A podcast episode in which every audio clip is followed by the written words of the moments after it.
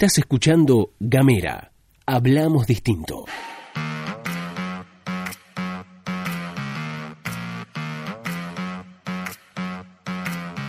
Hola, ¿qué tal? ¿Cómo te va? Bienvenido, bienvenida, bienvenida una vez más a la pastilla de Gamera. Mi nombre es Luz Escarpati y como siempre me acompaña Gastón Lodos. Hola Luz, hola a todos, todas, todos quienes están escuchando, cómo andan, qué dicen, cómo le va, qué lindo que es reencontrarnos como cada mañana te vamos a contar en algunos minutitos las noticias. Melella va a declarar Península Mitre casi como área protegida por decreto. Esto lo adelantó la ministra de Producción y Ambiente, Sonia Castiglione, a los legisladores en el marco de la reunión de comisión en la que expuso las proyecciones presupuestarias de su área para el año que viene. Decimos casi porque Castiglione aclaró que el gobernador no puede declarar un área protegida porque eso le corresponde a la legislatura, pero sí puede determinar ciertas condiciones sobre un área. El proyecto, como todos sabemos, lleva más de 15 años en agenda y fue presentado en varias oportunidades en la Cámara Legislativa Provincial. Desde 2013 que se presenta casi de forma ininterrumpida. Además cuenta con el acompañamiento de varias organizaciones ambientales. En 2019 se realizó una proclama por Península Mitra a la que adhirieron el Consejo Deliberante Ushuaia y la Universidad Nacional de Tierra del Fuego. La zona además fue declarada por la Organización de Naciones Unidas como uno de los ecosistemas de turba más importantes del mundo. El proyecto fue presentado este año por las legisladoras Miriam Martínez de del PJ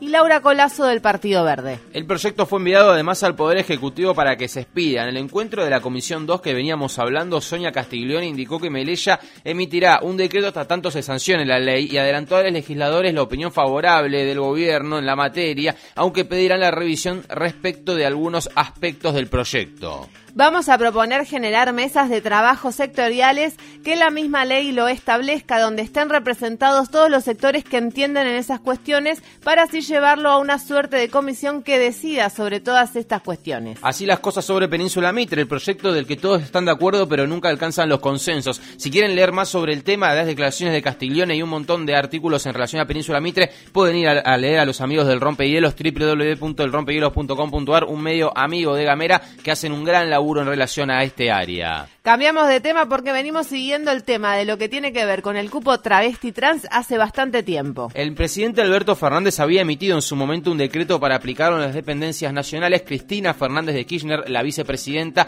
y presidenta de la Cámara de Senadores de la Nación, lo incorporó justamente a la Cámara Alta. En la legislatura provincial, las que presentaron un proyecto de estas características fueron Victoria Woto y Laura Colazo. La iniciativa todavía no fue girada a comisión por lo que todavía no comenzó su tratamiento. Seguramente va a ser enviado a las comisiones de legislación general que preside Federico Greve y a la de salud y trabajo que dirige Daniel Rivarola, ambos parlamentarios del bloque de Forja del oficialismo provincial. Mientras tanto, en el Consejo Deliberante de la Ciudad de Ushuaia, la concejala Laura Ávila también presentó un proyecto de ordenanza para la creación del cupo en el Ejecutivo local, es decir, en la municipalidad proyecto fue girada a la Comisión Permanente de Empleo, como pasó en su momento con un proyecto que había presentado hace varios años Silvio Boquiquio. En diálogo con Gamera Nacional, Erika Noelí Moreno, integrante de Red Diversa Positiva, habló de las urgencias de aprobar estas medidas.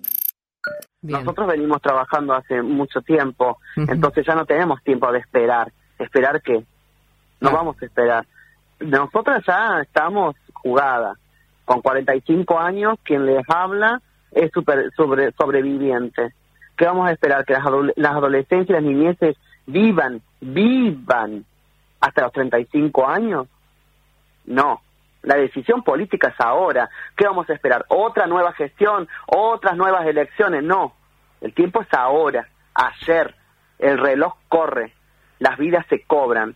Entonces hay que empezar a dar los cambios socioculturales en, a nivel este, Argentina, a nivel federal por todos lados.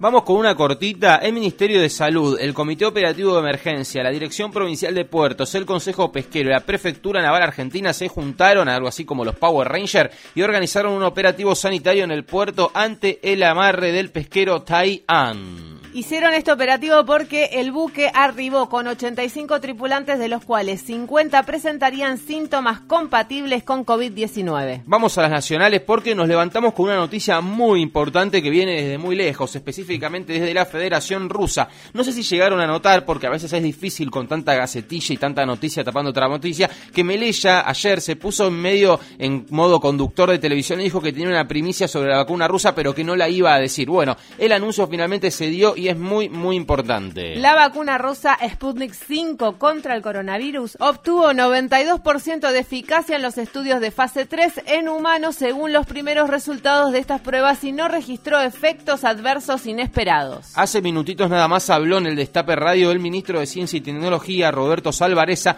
que explicó qué significa este nivel de porcentaje anunciado. Lo que es importante es que esta vacuna eh, se consideraba efectiva si tenía aproximadamente un 70% de, de efectividad, con lo cual el 90% es un muy buen dato. Ustedes saben que el otro día Pfizer anunció el 90% y lo consideró una, realmente un dato muy positivo y realmente lo es porque eh, una vacuna que esté por encima del 70% ya es una vacuna exitosa. El hecho de que hoy eh, la vacuna Sputnik B haya anunciado un 92% nos indican que las tecnologías que se están usando, que son diferentes, muy diferentes en el caso de Pfizer, al caso de la vacuna rusa, independientemente de la tecnología, las vacunas están por encima del 90%, con lo cual eh, creo que es una excelente noticia, más allá de que sean resultados preliminares y que haya que terminar de completar la fase 3 para que estemos todos seguros.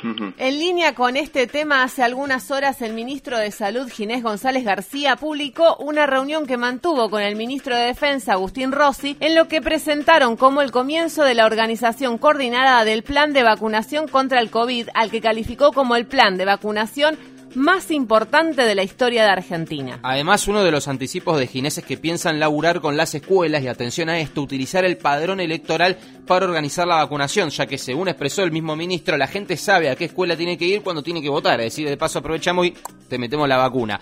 Vamos con otra, si te parece. El gobierno nacional alertó que el Reino Unido apartó ilegítimamente a la Argentina del proceso de desminado en las Islas Malvinas en una nueva violación a la resolución 3149 de Naciones Unidas Unidas que insta a las partes a abstenerse de ejercer cualquier acción unilateral en los territorios en disputa. Es decir, es decir, Gran Bretaña no se puede cortar sola a la hora de tomar decisiones respecto a las islas y lo hizo. Esto lo expresó el secretario de Malvinas, Antártida y Atlántico Sur, Daniel Filmus, tras conocerse el anuncio del gobierno británico sobre que el usurpado archipiélago, es decir, nuestras islas, finalmente está libre de minas terrestres a 38 años de finalizado el conflicto bélico entre el Reino Unido y Argentina por la soberanía de las islas. Durante la cual durante la guerra se habían colocado miles de artefactos explosivos. Para la República Argentina este proceso debió hacerse en forma conjunta. Filmus explicó a Telan que entre 2001 y 2006 se había acordado que el estudio de factibilidad para la remoción de las minas debía hacerse de forma conjunta. Así las cosas entonces. Nos vamos, nos despedimos, esto ha sido todo por hoy. Recordá que si querés recibir los contenidos de Gamera en tu celular podés mandarnos un mensaje de WhatsApp al 549-2901 50 2990.